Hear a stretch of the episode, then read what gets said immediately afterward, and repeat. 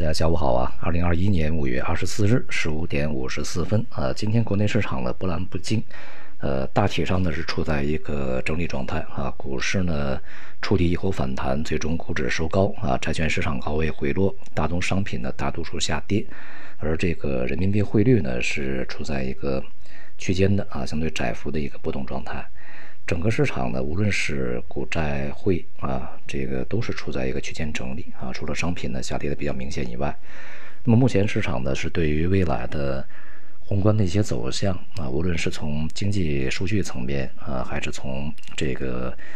政策层面呢，都是处在观望期啊。究竟复苏的力度啊，以及货币政策收紧的步伐究竟有多快啊？这是都在看啊。那么。大多数的这个核心投资者而言呢，并没有非常明确的啊大手笔的一个进出啊，所以市场呢处在一个相对来讲比较安静啊、比较这个平稳的波动这种这个状态。这种状态的，预计还会持续一段时间，直到啊整个的这个局面呢，呃逐步的明朗起来啊。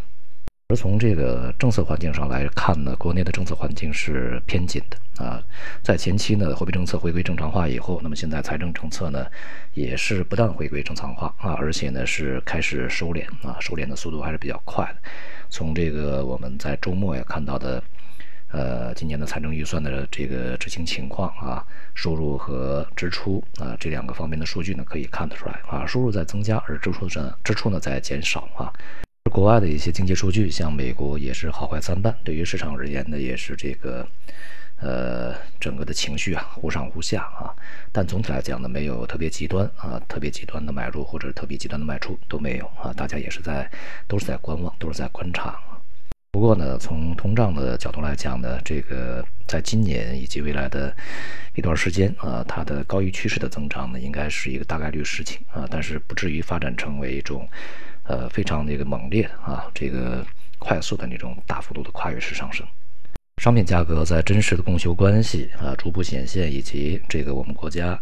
呃相关的一些部门啊决策层对于这个大宗商品的异常波动啊采取一些办法以后呢，已经相当明显的从高位这个下跌啊回落，这两周的跌幅呢是比较巨大的啊，而且呢在周末呀。这个发改委、工信部啊等五部门呢是联合在上海啊联合召开会议啊，约谈了这个铁矿石、钢材、铜铝这些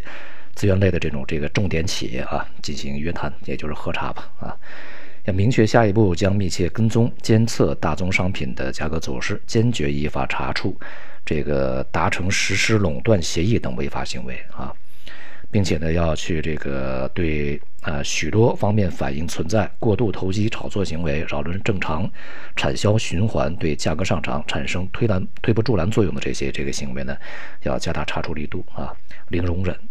呃，那么目前看呢，这个加上前面的国常会啊，也是对大宗商品的价格攀升带来不利影响呢加以关注，所以呢，这一次这个动作呢，看来还是比较大的啊。当然啊，如果只是约谈的话，也起不到太大的作用啊，必须要有案件出来啊，必须要有处理结果出来，并且呢，公之于众，呃，才有可能会产生这种震慑作用和最终的一个效果。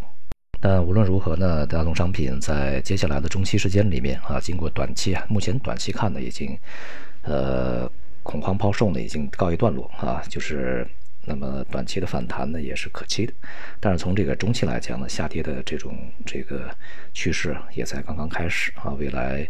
呃数月里面吧，这个首先啊，像是一个下跌的一个状态，因此呢，也会对未来的整个的通胀上行的。压力呢有所减轻啊，从上游端，那么它回到一个合理状态以后呢，虽然说会抬升通胀啊，但是不至于过快，幅度不至于过大。而在这样的一个基础之上呢，加上整个经济啊，呃，这个复苏的力度啊，也就是我们现在增长力度开始变得平稳啊，呃，前面呢我们讲啊，市场逻辑呢，它总是要根据市场来去看图说话啊，有的时候这个尤其是一些研究机构啊，在这个时候呢，它的逻辑没有一个意识呃。这个一以贯之的一个呃稳定的状态哈，总是根据市场波动来去改的。那么现在呢，整个这个研究机构呢又很少谈周期了啊，这个认为周期这个事儿呢呃可以不谈了啊，再去又去看这个个股的这个表现啊，个股的它的估值情况啊，它的业绩情况。所以呢，相对于这个研报而言，就一些投研机构的一些分析文呃分析结果这个而言呢，呃，与其说是对于未来的一个宏观呃经济和这个政策走势的一种这个比较理性的预期，不如说是一个迎合市场炒作胃口的一些这个呃情绪化的一个鼓动啊，更为合理一些。而人民币汇率呢，在这两天啊，也有一些这个声音出来。本来呢，没有特别想去谈这个问题啊，但是看起来呢，这个对于市场的影响还比较大的啊。呃，但是呢，这个就是在周末呀啊就被压住啊。那么有两篇文章啊，是对人民币汇率呢提出了自己的一些观点和看法的啊。一个呢，就是在未来人民币汇率完全由市场来去控制了啊，这个。不会有任何的管理状态啊，这是一种这一一种声音，而另外呢是来自央行的某一个分行啊，它的一个研究部门的人员的讲啊，现在大宗商品的长期上行趋势已经形成，应该是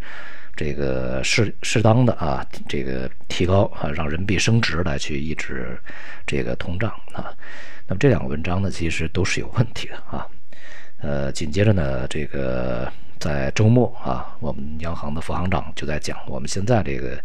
参考一揽子货币啊，这个然后去进行有管理的这个浮动汇率是我们的未来大方向啊，这个是没有变的。所以说也对这两个声音呢进行了回应。应该说啊，这两种声音呢，一个呢是。